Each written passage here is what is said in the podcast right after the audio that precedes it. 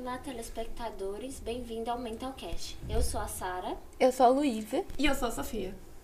Hoje a gente veio trazer a pauta de depressão e ansiedade com alunos do colégio e como a escola pode ajudar e como os pais podem ajudar e como o, ambos afetam isso. E hoje também nós trouxemos nossa convidada especial, Paulinha, que ela é psicóloga do Colégio Certas. E a gente trouxe para ela discutir esses assuntos com a gente, já que ela é experiente profissional nesse assunto. Obrigada, Luiz. a nossa primeira pergunta seria o que, que seria a depressão na adolescência? É, depressão é um transtorno de humor. Mas essa definição é a definição que fica ali nos livros, porque isso não explica nada pra gente, né? Mas é importante dizer disso porque às vezes a gente tem o hábito, e eu acho que o acesso a discutir questões de saúde mental hoje, como é muito amplo, né? Acontece na internet, acontece no TikTok, vocês estão o tempo todo falando sobre isso, aí rola um monte de desinformação.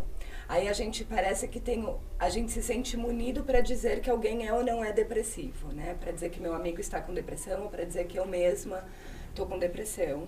Então é importante dizer que é um transtorno de humor que depende de um diagnóstico clínico. Né? Precisa ir ao médico, precisa fazer uma avaliação, precisa, depois dessa avaliação, considerar toda a situação de vida para então você dar um, diagnóstico de depressão. Mas acontece na adolescência e cada vez mais, né? A gente é um país bastante depressivo, a gente não está no top dos países mais depressivos do mundo, o que é uma vantagem para a gente, para os nossos jovens, para vocês. A gente já vai falar de ansiedade, que é um quadro contrário. É, mas ainda assim acontece com alguma alta prevalência, se eu não me engano, de 12% que é altíssimo, é um monte de adolescente. Eu não tenho certeza desse dado, enquanto a gente estiver conversando eu posso confirmar esse dado, mas é uma prevalência alta e o pós-pandemia trouxe outras questões importantes de saúde mental e um aumento é, impressionante nos casos de depressão na adolescência. É, então, Desculpa, pode não, imagina. Falar. Fala, Sofia, não quero te interromper. Imagina. É que hoje é muito fácil, né, pra gente ver na internet, assim, entre aspas, o que, que é a depressão, o que as pessoas falam, porque a gente tá muito ligado na internet. E acaba até da gente se autodiagnosticar, até sem querer, às vezes. É. Muitas vezes você vê um vídeo é. e fala, meu Deus, acho que eu tenho depressão, acho que Sim. eu tenho isso, acho que eu tenho aquilo. É importante ficar atento a si próprio e olhar para as coisas e pensar, se criticar, será que eu tô passando por isso? De que maneira que eu tô passando por isso? É muito muito importante, mas a, o diagnóstico mesmo precisa ser um diagnóstico clínico.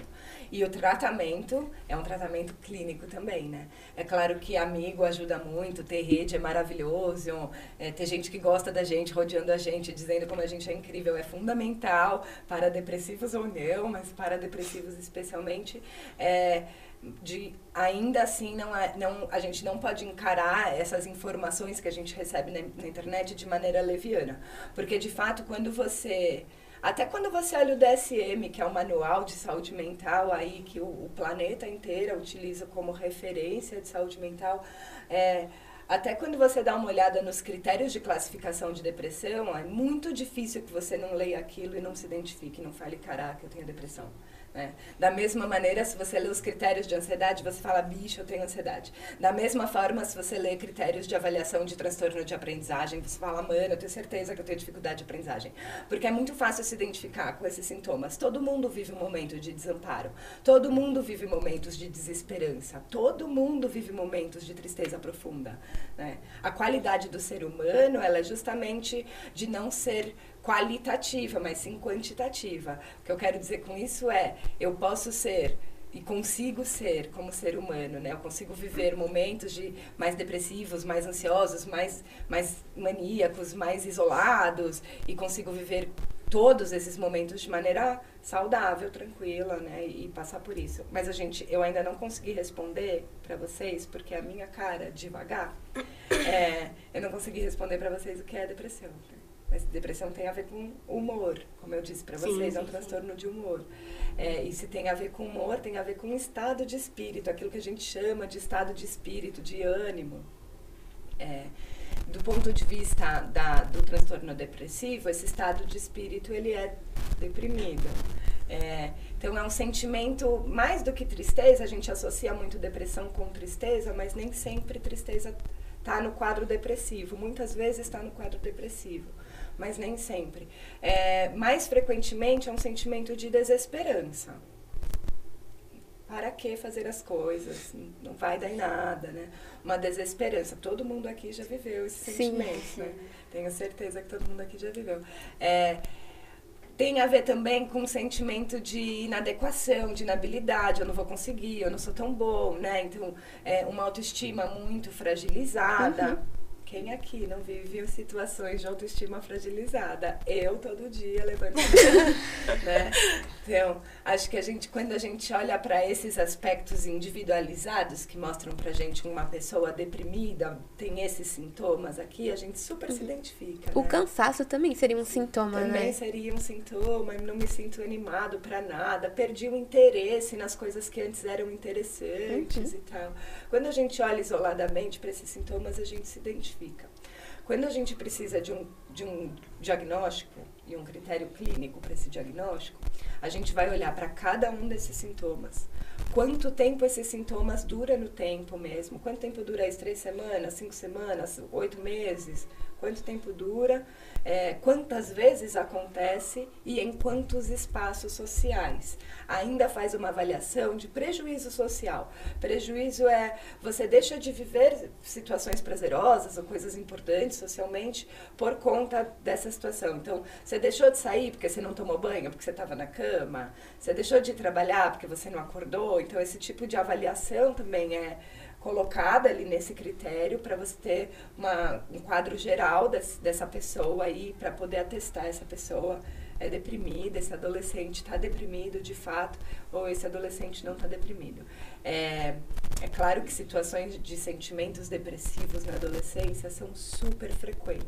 Só uma pergunta, em questão dos prejuízos, tem. Eu sei que existem pessoas que elas não têm a capacidade de perceber que elas estão nessa situação. Tanto que algumas até elas não aceitam, tipo, elas percebem, mas elas não aceitam. Mas tem algum, algum sintoma, algum sinal que seja, tipo, o mais fácil para você perceber que você tá entrando num estágio dele, tipo, mais claro? Difícil essa pergunta, porque cada pessoa vai desenvolver essa depressão de uma maneira, né? Sintomas uhum. mais frequentes são de isolamento. Isso é muito frequente, então fica ali trancado no quarto, não compartilha nada com ninguém, não compartilha nem problema, nem coisa boa. É, é, uma mudança, às vezes, brusca de humor, então muita irritabilidade, é, ou então a pessoa tá triste o tempo inteiro, ou facilmente você tira a pessoa do sério, a pessoa grita, está muito irritada, não está afim de lidar com essas questões. E um, uma, um outro sintoma mais difícil de perceber, mas que quem está próximo, pai, mãe, irmão, melhores amigos, quem está próximo às vezes dá conta, percebe, é que é a mudança na fala, né, na, na, no discurso e na narrativa, né?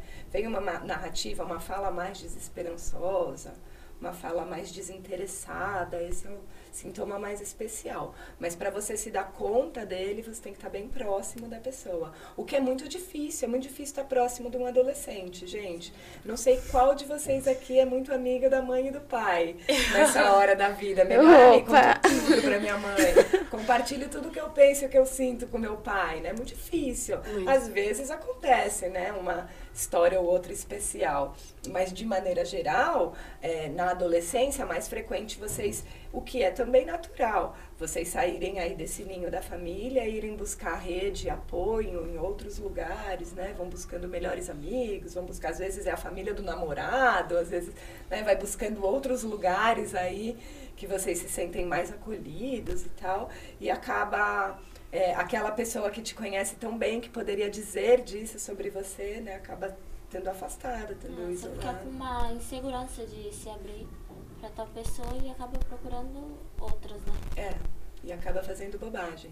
Porque vocês procuram é, normalmente, pelo menos na minha experiência, eu trabalho com adolescente há muitos e muitos, muitos anos. Acho que eu posso dizer, vocês procuram orientação ou procuram conselho de pessoas às vezes da idade de vocês, né, amigos, ou gente que não está bem qualificado para dar esses conselhos, né? E aí É porque eu acho que é mais um sentimento de você meio que se sentir confortável ou saber que a pessoa está na mesma situação, ou entender que ela está na mesma situação. Então eu acho que fica mais na cabeça do adolescente de de achar que essa pessoa vai estar tipo mais próxima de você É. do que um adulto. Isso é fundamental o que você está falando, porque é muito óbvio e natural na adolescência vocês buscarem grupos sociais com os quais vocês se identifiquem. Sim. Então é muito mais fácil você falar com quem está vivendo a mesma situação que você, né? E, e aí seja qual for, essa é a desmotivação que pode ter gerado, sei lá, porque a amiga brigou, porque o namorado largou, né? Ou qualquer coisa que toma uma proporção muito grande. Tem uma outra questão muito importante na adolescência que é o cérebro de vocês, né? Que não está pronto.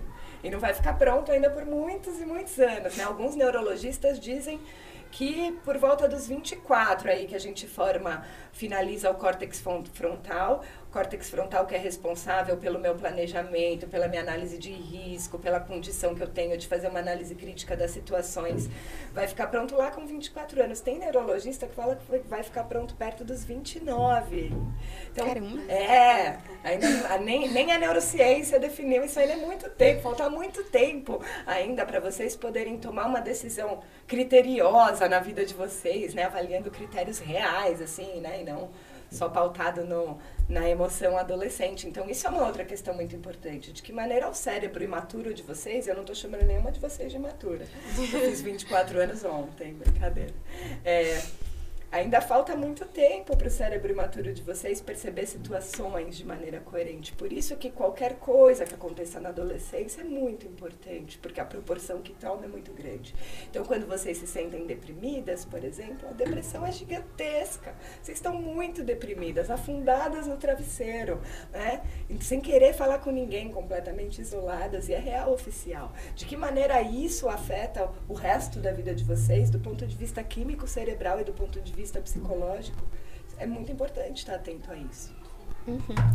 Em relação ao adolescente não querer se abrir com uma pessoa assim mais velha e tudo mais, eu sinto muito isso, porque parece que dá uma sensação de tipo, como uma figura de autoridade, uma pessoa mais velha na sua vida, parece que ela não vai saber te instruir no caminho certo. Por isso que fica muito mais fácil conversar com um amigo, mas é foda isso, porque um amigo não vai saber te aconselhar de um jeito certo. Às vezes pode até, tipo, te levar pra um mau caminho por causa de um conselho ruim. Pode. Então fica muito foda isso. Já vi coisa muito ruim acontecer, Luísa, porque a pessoa foi se orientando em, em paradas muito difíceis, assim, com, com adolescentes, com crianças, na verdade. Porque coisas ruins aconteceram. Essa referência que eu tô tendo é de uma história de um garoto de 12 anos. E durante um ano ele foi se orientando só com os amigos, mas ele estava buscando ajuda, ele estava buscando esses amigos, e esses amigos estavam dando com o maior amor do mundo essa ajuda, mas que era alguma coisa do tipo, continua escondendo dos seus pais isso, porque você vai ficar de castigo, saca? Que... E na verdade era uma parada super séria que ele precisava que os pais soubessem e atuassem imediatamente, mas no final deu tudo certo, tá tudo bem com todo mundo envolvido e tal. Mas esse tipo de risco que vocês correm, saca? É, eu entendo que adulto às vezes é chato. Eu, quando era adolescente, achava adulto chato e hoje adulto eu acho adulto chato também. então eu entendo que adulto às vezes é chato, assim, mas algum adulto vai poder te ouvir, né? Se não é sua mãe, se não é seu pai, aquela tia querida, aquela madrinha amada, aquela pessoa na escola que é uma referência. Né? Quando você está vivendo um problema de verdade, você precisa buscar uma orientação de verdade, né? Que eu adoro todos vocês acho vocês muito potentes, mas acredito que não está aqui ainda, né? A não ser que a gente bote a cabeça todo mundo para pensar Sim. junto. Aí a gente produz. Ainda assim, uma coisa muito importante sobre depressão, quando a gente está falando de depressão clínica, isso é muito, muito importante. Quero falar para vocês. Não é igual uma gripe que dura de 7 a 10 dias, vai embora e passa. É um quadro psicológico grave que precisa de tratamento, tem que ser cuidado. Não dá para levar levianamente é, essa falta de esperança e de vontade que perdura no tempo por muito tempo. Não dá para achar que é de boa, não é de boa. Tem que cuidar, tem que pedir ajuda, tem que falar socorro para alguém. Eu já vi muitos amigos meus que falaram que já frequentaram psicólogos, mas por não conseguirem se abrir com um psicólogo, falar as coisas, simplesmente pararam e pararam de pedir ajuda. E eu sinto que parar não é a melhor opção. Talvez procurar outros psicólogos, outros caminhos, sabe? Uhum. Eu, ao longo do meu tempo na clínica, eu já encontrei diversas pessoas que dão match na hora, no dia que a pessoa sentar ali, já dá match, a gente se dá bem, é joia. Já várias pessoas que dão match nenhum e é tipo, melhor procurar alguém que dê, porque é muito importante. E diversas pessoas que ao longo do processo o match acaba deu certo até um tempo e depois não deu mais, né? E eu acho que isso não tem problema. E tem que ser meio que normalizado, né? Esse negócio de não dar certo Tem com algum encontrar o psicólogo. psicólogo que vai rolar. E pra outra, porque às vezes a pessoa ela cria uma culpa de não tá conseguindo falar, de não tá É. conseguindo se abrir com o Ou psicólogo. acha que psicologia aqui não serve. Isso, Ai, também e foi a culpa. pior coisa pra mim, né? Ela não deu cria, certo. ela cria uma barreira, né? É. Sim. Sim. Tem que procurar, é igual quando você tá procurando aí, sei lá, um médico muito importante, um ginecologista, anos e anos. Você vai em um, você vai em outro, você vai em outro, até achar alguém que você fala, não, eu vou nesse agora pro resto da minha vida, é esse que vai fazer o parto dos meus filhos, enfim. Né? Que você confia na pessoa. Sim. Você tem que dar, porque o processo da terapia também não é um processo nem rápido nem fácil, né? É um processo super trabalhoso, super doloroso, difícil e que demora, né? Você precisa investir seu tempo aí. Então, vai encontrar alguém legal. Vale a pena investir nisso. E eu sei que para ambas as situações a gente precisa ter muita paciência. Porque às vezes você não tem paciência, você quer interromper no meio do caminho e pode acabar voltando aquela sensação que você tinha antes mesmo de começar. É isso. Não existe outro caminho para o tratamento em para a depressão. As pessoas estão estudando ainda melhores tratamentos com terapia psicodélica. Isso está sendo amplamente estudado no mundo, mas ainda é muito pouco aplicado, ainda está em fase de pesquisa, é muito experimental. Existem tratamentos para depressão sendo estudados também na área da neurociência, com neuromodulação, microchoquinhos em lugares específicos para estimular áreas do cérebro. Já provou que a depressão é um transtorno que está no, nos, nos neurotransmissores ali no cérebro, né? Então, por enquanto, o que a gente tem de melhor terapia para a depressão é medicamento mais psicoterapia.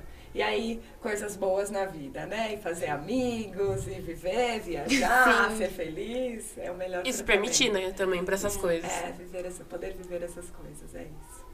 E uma coisa, como a escola poderia afetar numa depressão clínica de um aluno? Muito difícil essa pergunta. Eu vou pensar um pouco, Luísa, porque quando a pessoa está numa situação de uma depressão clínica, qualquer coisa na vida vai afetá-la. Uhum. Da feira à escola. O que é dem- qualquer coisa que é demanda no mundo, né? Você precisa entregar seu trabalho e é amanhã, você tem que ir bem na prova. Ano que vem tem vestibular. né? Qualquer coisa que é cobrança do mundo, é, relacionamento interpessoal, falar com o professor, me- ter que lidar com conflito com o colega. Tudo isso que gera demanda é, gera sentimento. Tudo que gera sentimento afeta o humor. Tudo que afeta o humor afeta o transtorno de humor. Então, eu acho que a melhor maneira de eu responder essa sua questão é dizendo como que a escola pode estar atenta aos adolescentes mais deprimidos para oferecer o melhor apoio possível para situações de eventuais crises. É, eu acho que, primeiro, a compreensão de duas coisas ao mesmo tempo, de que aquela pessoa precisa de cuidado, apoio e acolhimento e de que o mundo e a escola têm demandas e têm cobranças. Como é que a gente casa essas duas realidades, que nenhuma delas dá para jogar fora, né? A escola não vai esperar, ano que vem tem mais, mas é de novo no mesmo ano, né? Então, Sim. é, como que a gente concilia, concilia essas duas coisas? A gente precisa de uma parceria muito grande. A gente precisa da parceria do estudante, desse estudante que está nesse momento, para esse estudante poder ser muito sincero e honesto e falar, olha, estou nessa situação, preciso desse apoio. Porque quem está numa situação vulnerável é a pessoa que vai poder dizer o que, que ela precisa, né? Porque eu posso chegar lá com milhares de recursos e nenhum servir. Às vezes a pessoa precisa, olha, o que eu preciso é fazer a prova sozinho, numa sala isolada. Ok, posso oferecer isso, né? De boa. Às vezes o que a pessoa precisa é preciso de mais tempo, não tô conseguindo me concentrar, tá impossível para mim, eu começo a ler, eu já esqueci o que eu li. Preciso de mais tempo para fazer a prova. Posso também, isso posso oferecer, né? Então, quando a pessoa estiver nesse relacionamento vincular de muita confiança nesse vínculo, de que eu posso dar para ela o apoio que ela precisa para superar esse momento, ela vai poder me dizer o que ela precisa e eu vou poder avaliar se a escola pode ou não pode oferecer. Quase 100% das vezes a escola pode oferecer. Uhum. Né? Muito dificilmente a gente vai dizer, não, isso é impossível. A não ser que a pessoa fale, olha, eu não vou fazer nada. Bom, nada não dá. Né? Porque a escola está aqui é, para, como eu disse, dar o apoio. Dar apoio. Vão passar por isso junto, juntão, juntão. Como é que a gente vai dar conta disso junto? Mas a gente tem que dar conta disso. Né? Uhum. E aí, eu acho que, do ponto de vista do que a escola constrói para a sociedade, esse é o papel da escola, né? Considerando que a sociedade tem demandas e várias, né? lá no casamento, lá no trabalho, lá na igreja, nos lugares que você vai, você vive demandas e vai respondendo a isso o tempo inteiro, a escola oferecer todo o aporte que puder, né? E, e, e tá junto para momentos de crise que podem acontecer, é a escola dizer, olha, você pode viver sua crise, inclusive ali na sociedade não estando aqui, e conseguir produzir, conseguir ser feliz, e conseguir fazer as coisas. E tá, a gente tá junto nesse processo. Tanto que nessa fase de desenvolvimento, né, do, da criança, do adolescente, dentro da, da escola, que a escola pode dar esse apoio, é, também é muito importante a comunicação da escola com os pais. Fundamental. Porque a gente passa, tipo, 90% do nosso tempo É. dentro das escolas, né? É. Então, não só às vezes, eu acho que não só às vezes o aluno querer, né, ir lá e falar, ser influenciada, ir lá e falar, né, com os responsáveis do colégio, mas sim a escola também deixar bem claro que isso pode acontecer, porque às vezes, tipo, beleza, a escola vai te ouvir, a escola vai te ajudar, só que não tá claro. Eu não sei que ela pode me ouvir ou que ela pode me ajudar, sabe? De que jeito que a gente pode divulgar isso? Eu acho que isso que a gente tá fazendo agora, eu acho que já é uma forma. É. E. Mas não só como. Não cartazes que eu digo, mas agora virtual, como a gente tá muito no virtual. É, posts, stories, coisas relacionadas em tipo, ah, a escola tá aqui pra te dar o apoio. A gente tem tal profissional na área, tem ali em tal lugar, em tal sala, sabe? Eu acho que deixar um pouquinho mais claro, porque até então eu não lembrava que tinha psicóloga na escola. É, você me conhece. Então, eu tava falando isso pras meninas hoje, daqui a muito tempo, mas eu não lembrava que você era psicóloga, sabe? E, e muitas das vezes eu já precisei de ter, tipo, um apoio, uma conversa um pouco mais. é, não pessoal, mas tipo, sentimental. Tanto até em relação a, a, a escola e como que tá o meu andamento com os estudos da escola. Só que aí eu esqueci, sabe? Então acho que deixar um pouco mais claro seria bem interessante. Eu acho que o trabalho do psicólogo, na escola ou em qualquer lugar, e eu falo isso aqui, o trabalho do psicólogo é trabalhar para não precisar ter psicólogo. Sim. Esse, esse tem que ser o trabalho. Do ponto de vista que, quando você tivesse sentido esse momento, ah, pô, eu preciso de alguém, eu não sabia que tinha um psicólogo na escola, você tinha que ter no seu, no seu coração a tranquilidade de saber que você poderia procurar absolutamente qualquer adulto dessa escola, da portaria ao financeiro, passando por todos os seus educadores. Porque ti- essa é a segurança que a gente tem que dar, né? Esse é o lugar da escola. Podia ser a Ingrid, podia ser o Heron, podia ser o tio Alex da cantina, podia ser eu como psicóloga, né? Então, eu acho que eu não, não chegamos nesse ponto, Sofia, mas o que você está falando é muito importante, porque não precisa ter a psicóloga escolar, Sim, né? sim. Tinha que ter um- uma rede tão segura, tão tranquila e tão acessível, que no minuto que o adolescente falasse, caraca, tô perdido, ele olhasse para o lado e visse que qualquer uma daquelas pessoas Sim. poderia ser um apoio, sabe? É Sim, porque depois- às vezes, Opa. tipo, desculpa, Imagina. deixar mais é, realmente claro esse assunto dos adultos da escola poderem te ajudar. Porque às vezes parece uma coisa muito fechada a coordenação da Sim. escola, digamos assim. É, Uma coisa muito horror. séria. Aí você passa assim pela sala, tá todo mundo assim muito sério, e você fica tipo, pô, não vou falar. Não vou né? atrapalhar. Tá todo mundo trabalhando, não vou lá. Então, tipo, deixar um ambiente assim mais. Ô, Lu, qual que é o nosso Tranquila. trabalho? Você tem razão, vocês têm razão, tá? Vocês chegam lá e a gente tá todo mundo sério, e tipo, trabalhando e atribulado, e às vezes com mil coisas acontecendo. Mas quando você pensa o que, que a gente faz, eu não tô, não tô te botando aqui numa berlinda. qual que é o nosso trabalho? Ou pelo menos qual que deveria ser? Mas é, tá? Qual que é o nosso trabalho? Trabalhar para quem? Para quem que a gente trabalha? Os alunos. É. Sim. Nada é mais importante. Nada, absolutamente nada do que acontece nessa escola é mais importante do que o que acontece com vocês. E às vezes acontece com vocês de maneira que a gente pode observar, tá acontecendo, sei lá, vocês brigaram, ou então tem uma pessoa lanchando sozinha. Né? A gente percebe essas coisas, consegue ver e atuar, e lá falar, escuta, você está sozinha hoje e tal. Mas às vezes a gente não faz a menor ideia, porque está acontecendo no ambiente interno. Sim. Mas vai muito da pessoa também querer ir atrás, porque por mais que eu não lembrasse, às vezes eu tava precisando mesmo. E aí eu fui atrás de alguém, aí eu vou conversando com o professor, ou com a coordenadora mesmo do ensino médio, com a coordenadora fundamental. Vai conversando com as pessoas. Eu fui, tipo, estabelecendo confianças É isso. com certas pessoas que eu Isso me é sinto muito mais confortável, mais confortável de conversar. Isso é muito Entra- importante. Entra a questão que a gente falou que pra gente, às vezes a gente não se sente confortável com um tal psicólogo que a gente encontrou, mas com aquele professor a gente sente Sim. Uma confiança. E aí, se tiver um conhecimento, ela Uhum. consegue ajudar a gente, Uhum, né? uhum. E, gente, tudo que vocês falam com os professores, que é muito relevante, que tem a ver com questões muito importantes, assim, eles trazem pra gente.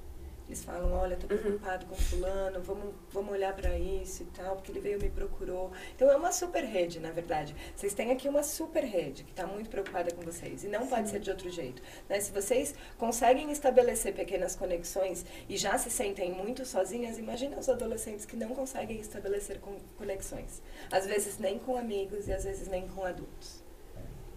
Putz. É muito duro, cara, pensar que rede que a gente pode oferecer pra esse cara. Né? Porque esse cara existe também. E aí? Nossa, teve algumas coisas que até a Paulinha falou que eu falei, meu Deus, tô me. tô me, tô me vendo ali na fala dela. Sim. né? mas É. Sim. É, isso até eu me vejo. né? Mas a gente tem que olhar, porque a gente tem esse cara na sala de aula, né? Essa pessoa que é- tem dificuldade de estabelecer conexões com todo mundo. A gente tem essa pessoa ali que a gente conhece do projeto. Quanto a gente está olhando para essa rede dessa pessoa? Porque eu garanto que tudo que vocês estão sentindo de impossível, de difícil, de avassalador, a pessoa está sentindo igual, pior às vezes, sabe? Sim. Nossa, um outro medo que eu sinto vindo dos adolescentes é que às vezes eles não se abrem com o pessoal da escola com medo desse pessoal levar pros pais, levar pra dentro da casa deles, sabe? Tipo, algo que eles queriam que fosse só íntimo entre ele e um psicólogo, um coordenador, e o coordenador ir falar com mãe, com pai. É, eu Isso sei que, que isso é- é difícil, mas às vezes é impossível não acontecer. Desculpa por isso, em nome de todas as coordenações de todo Relaxem. Brasil, assim, porque é real oficial. Vocês procuram a gente num vínculo de muita confiança. E a gente segura a onda até o limite, assim, mas tem coisa que não dá pra gente resolver sozinha. Pai e mãe, lá no ECA tá descrito que pai e mãe, ou tutor legal, é responsável por todos os aspectos da vida de vocês. E às vezes tem coisas que passam por lugares muito complicados, tipo, vocês precisam de ajuda médica, saca? Às vezes vocês precisam de ajuda psicológica real oficial, assim, para ontem, não dá para esperar, né? Vocês é muito frequente é muito frequente, muito frequente. Alguém me procurar na escola, muito, muito frequente, fazendo uma ameaça de suicídio. E mesmo eu dizendo pra pessoa, eu levo super a sério, porque olha, gente, eu levo super a sério. Se eu não consigo avisar a família que a pessoa está em risco de ameaça suicídio, eu ligo pra polícia, eu dou o endereço, eu levo a sério. Eu, levo- eu acho que eu preciso levar a sério. Se a pessoa tá me procurando com dizer que quer se matar, eu tô levando super a sério. E, a- e aí o adolescente fala, pelo amor de Deus, não conta pra minha mãe e pro meu pai. Eu não vou dormir com essa informação no meu travesseiro. Porque se acontece alguma coisa com você essa noite, eu nunca mais vou ficar em paz na minha vida. Eu não posso me responsabilizar por alguns aspectos da vida de vocês. É, a gente segura a onda de algumas coisas, né? Do tipo, é melhor a gente conversar com seus pais sobre isso. Vamos pensando nisso durante um tempo. Olha, passou duas semanas, você conseguiu falar alguma coisa, a gente vai dando recurso para a pessoa conseguir falar. Mas se a pessoa não consegue falar, a gente chama mesmo. Mas não é para sacanear. não é para fazer fofoca. A gente faz uma avaliação muito crítica desse risco, muito crítica, porque para a gente esse vínculo, vocês procurarem a gente para falar de coisas que são tão pessoais e íntimas, esse vínculo, ele é, além de muito frágil, é muito precioso. A gente ama, a gente adora, a gente sente um alívio, que vocês não estão procurando ninguém para falar bobagem, vocês estão procurando a gente para falar de coisa importante. É muito precioso, mas é frágil. A gente sabe que a gente coloca em risco esse vínculo quando a gente chama os pais. Por isso esse é, é uma avaliação muito criteriosa. Quando a gente chama os pais, a gente realmente não tem como segurar a onda de, desse segredo aí, vou botar entre aspas esse segredo, essa coisa adolescente que vocês queriam guardar. Porque a gente avaliou que poderia colocar você em risco. E o risco, às vezes, é de integridade física. Estou querendo me matar, eu me cortei, coisas assim. Mas às vezes o risco é de uma integridade psíquica. Não sei que efeito que isso vai ter para o resto da sua vida, considerando que você é uma adolescente e a dificuldade que você está tendo de enfrentar isso. Por amor a gente cuida disso. Mas já. Sim, tem razão, a gente conta. Pode falar. Não, e conectar já com os pais, da ajuda dos pais. Fala, Mas- Sophie. Já puxando, já conectando, é, a, tem essa intervenção, né, quando a coisa tá, tá feia. Ei. E qual que é a relação que os pais podem ajudar? Tipo, quando os pais, tipo, pô, preciso dar apoio pro meu filho, eu preciso levar ele pra uma coisa mais, mais séria, né? Como que eles podem ajudar nessa questão? é, é mu- muito solitário ser pai e mãe de adolescente. A gente assiste crescer de longe, porque vocês fazem o possível e o impossível para a gente não se aproximar. Então é solitário. Muitas vezes a gente vai conversar com os pais sobre isso e aí os pais acabam contando pra gente que em casa vocês estão isolados mesmo, não sai do quarto, não tá comendo, não, não quer comer com a família, né? Esses, esses sinais que os pais percebem em casa de que alguma coisa não tá indo bem. É, mas é muito frequente, muito, muito frequente também os pais falarem: esta pessoa que você está descrevendo não é meu filho. O que ele é em casa é completamente diferente disso aí que você está me contando. Uhum. Não, não me surpreende isso. É como se a pessoa construísse uma barreira, né, na frente. Ou vestisse máscara, seja aqui ou em casa, né? Ou seja Sim. em outros lugares, ou seja com os amigos, assim. E- Então é muito difícil mesmo. Avaliação é difícil. Avaliar depressão na adolescência é difícil para os profissionais, imagina para os pais. É, de qualquer maneira, oferecer apoio é a primeira coisa que todo mundo quer fazer, né? Não, brigar por isso, exigir um comportamento específico do filho, do tipo, você vai ser assim, já chega desse já chega de ficar aí deitado, já chega de ficar chorando. Tem muita pouca eficácia, né? Uhum. Às vezes o filho até levanta e dá um ânimo, mas de muito pouco, muito frequentemente não. É, o que mais vai funcionar, de fato, é estar disponível, né? Olha, estou aqui, vamos, vamos lá, vamos junto, vamos e, e- e promover essa conexão. Precisa também que essa adolescente esteja disposto a esse vínculo, né? Sim. Fale, beleza, vamos aí, porque não é fácil esse vínculo.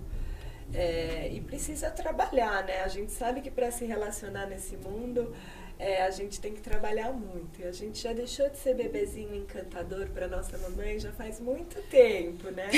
Então, para dar conta desse vínculo, também tem que trabalhar muito, né? Tem que, tem que Sim. fazer fazer valer, né? É um esforço. Então, é um esforço das duas partes. É um esforço do adolescente em estar ali, estar presente, estar junto, compartilhar, ser transparente, ser honesto. E também é um esforço dos pais em aceitar essa nova personalidade. Os pais falam muito isso, né?